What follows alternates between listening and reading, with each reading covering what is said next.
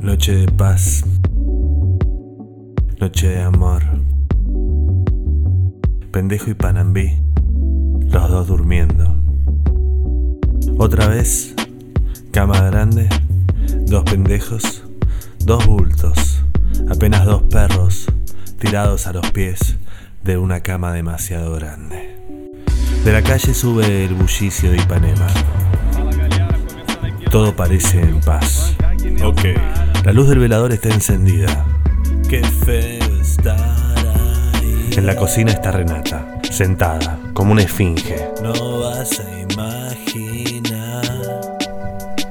Don't move, don't move. Lo que está por pasar.